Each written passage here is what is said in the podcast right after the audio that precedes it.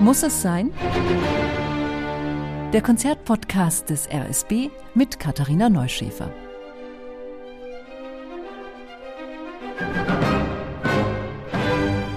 Und mit einem Konzertprogramm, das unter Umständen in einer erotischen Gruppenekstase gipfelt. Für mich ein ganz klarer Fall von Das muss sein. Schön, dass ihr dabei seid. Insgesamt stehen vier Werke des frühen 20. Jahrhunderts an, in denen es um die Suche nach neuem Ausdruck geht. Chant funèbre von Igor Strawinski, dann Musik von einer Frau von Lily Boulanger, Dansoir Triste für Orchester, außerdem das erste Violinkonzert von Karol Szymanowski und Le Poème de l'Extase von Alexander Skriabin. Ich habe mir aus diesem Programm zwei Stücke rausgesucht, die mir ganz besonders am Herzen liegen und fange gleich mit dem ersten Violinkonzert von Szymanowski an. Dieses Konzert ist magisch. Es ist 1916 entstanden, also mitten in den Wirren und in der Dunkelheit des Ersten Weltkriegs, in einer Zeit voller Gewalt und Grausamkeit, und trotz allem ist diese Musik so zart und schillernd wie eine Seifenblase. Spürt ihr den Zauber? Mystische Geschöpfe sind hier unterwegs, Nymphen und Elfen, und der Hirtengott Pan ist auch dabei, dazu Glühwürmchen und Nachtvögel. Verführung, Begehren. All das passiert in dieser Musik und doch passiert es auch wieder nicht. Denn es geht hier nicht um Programmmusik. Es geht nicht darum, das Zirpen der Grillen jetzt eins zu eins mit irgendwelchen Instrumententönen nachzubilden. Nein, es geht um die Atmosphäre. Und die ist dicht, pulsierendes Leben. Alles blüht, alles wuchert, eben auch musikalisch. Und wir sind nicht mehr an eine einzige Tonart gebunden. Und trotzdem gibt es da einen Text. Das erste Violinkonzert ist nämlich inspiriert vom Gedicht Mainacht des polnischen Dichters Tadeusz Mitschinski. Gekrönte Esel lassen sich nieder im Gras. Glühwürmchen küssen die wilde Rose, während über dem Teich der Tod aufflackert und ein ausgelassenes Lied anstimmt. Eintagsfliegen. Folge dem Tanz. O Seeblumen, Wassernymphen. Pan spielt Flöte im Eichenhain. Das also sind die ersten Zeilen aus der deutschen Übersetzung. Lauter Stichworte, die den Leser in eine Stimmungswelt versetzen. Und genau diese Stimmung finden wir dann wieder im Violinkonzert. Genau genommen ist dieses Konzert eines der ersten wirklich modernen Violinkonzerte. Es gibt keine bestimmende Tonart mehr und formal hat sich auch was getan. Das Konzert besteht nämlich nur aus einem einzigen Satz. Früher gab es drei, manchmal sogar vier Sätze. Hier gibt es zwar schon einzelne Abschnitte und die haben auch unterschiedlichen Charakter, aber das sind keine wirklichen Themen. Das sind mehr so Stimmungsmomente.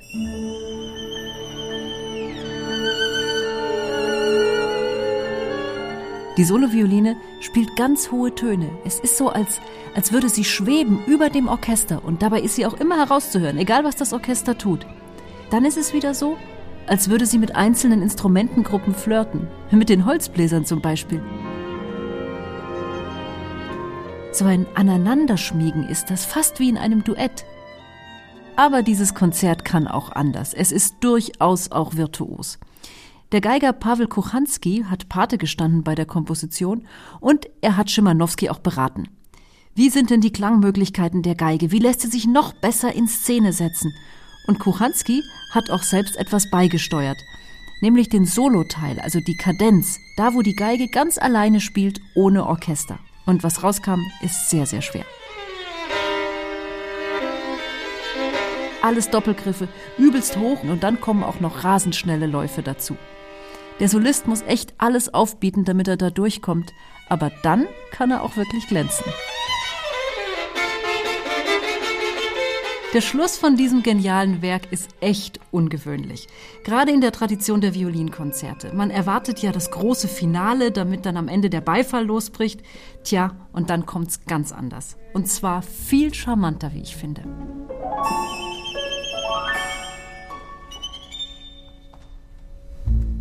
Ist das nicht, als würde uns Pan noch mal zuzwinkern zum Schluss?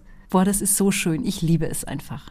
Übrigens, das Violinkonzert von eben, das ist auch ein bisschen inspiriert von dem Werk, das jetzt kommt. Genau, jetzt kommt nämlich die Geschichte mit der Gruppenekstase.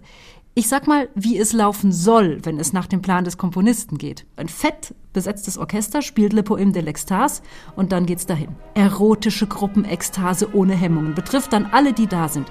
Zuhörer, Orchester, Dirigent, die Kartenkontrolleure, Notarzt, alle eben. Ausgelöst durch diese Musik hier.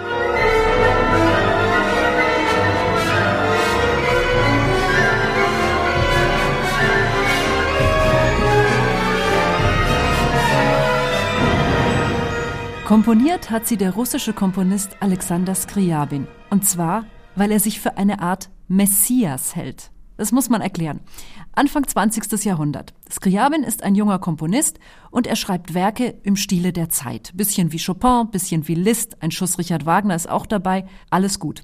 Aber dann fängt er an, sich mit Philosophie zu befassen. Und er kommt zu dem Schluss, es muss was Neues her, was radikal Neues. Neue Musik, neue Kunst und eigentlich auch ähm, eine neue Menschheit.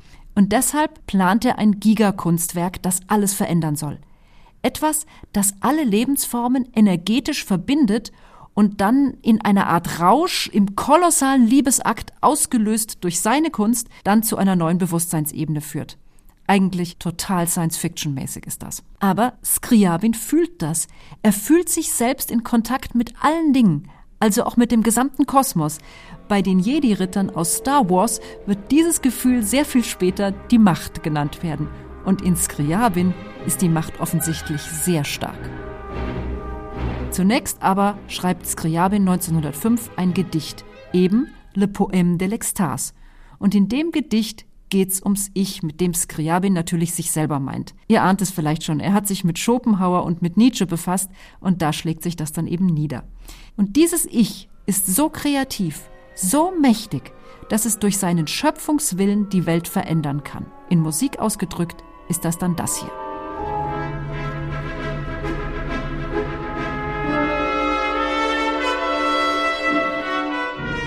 Hier, das ist das Selbstbehauptungsthema in den Trompeten. Das kommt übrigens auch immer wieder. Es gibt dann auch noch weitere Themen, äh, zum Beispiel das Sehnsuchtsmotiv. Gleich zu Beginn. Das begegnet uns auch mehrfach. Diese Musik ist Aufbruch in eine neue Zeit. Hier geht es nicht mehr um die Gefälligkeit einer Melodie oder sowas. Der Expressionismus in der Musik und das Poème de l'Extase ist ein Paradebeispiel dafür. Der feiert das subjektive Gefühl.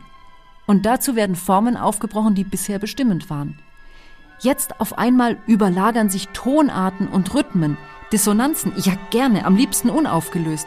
Es geht um Sinneseindrücke, also Licht, Farben, Geräusche, Empfindungen, all das spielt damit rein, aber ebenso wie diese Sinneseindrücke auf uns einstürmen, ungefiltert, noch bevor sie zu Formen oder Gedanken werden, fast wie Drogen zum Hören. Knapp 20 Minuten gibt Alexander Skriabin uns, um in Raserei zu verfallen durch sein symphonisches Poem. Genauer seine vierte Symphonie. Darunter läuft das Poem nämlich auch. Wobei es nicht mehr allzu viel mit einer Symphonie gemein hat, finde ich. Einzelne Sätze gibt's nicht mehr, das geht ja durch am Stück. Es gibt eine Menge Themen, die aber so knapp sind, dass es eher Motive sind. Und die werden auch nicht verarbeitet im klassischen Sinne, also verändert und dann noch weitergeführt, sondern die werden übereinander gestapelt und auch wieder neu aufgegriffen und dann nochmal zitiert. Das ist viel anstrengender zum Hören, aber es pulsiert auch viel mehr. Insgesamt ist das ganze Werk ein immer neues Anlaufnehmen zu immer noch wilderen Ekstasen. Denn auch im Poem soll ja eine Art Orgasmus erreicht werden. Wichtig hierzu, Skriabin ist Synästhetiker. Das heißt, bei jedem Ton, den er hört, sieht er eine spezielle Farbe. Und bei der Klangfülle, was muss da abgehen im Kopf eines Synästhetikers? Ich persönlich mag am allermeisten den Schluss. Hier wird's erst noch mal ganz lyrisch und dann kommt ein gewaltiger Höhepunkt, der in Kirschrot endet. Also zumindest für Skriabin. Für uns in C-Dur. Und laut einer Notiz des Komponisten öffnet sich hier der Himmel. Und für mich passiert das auch. Ich bin die Katharina und ich wünsche euch einen ekstatischen Konzertabend mit wunderbaren Momenten.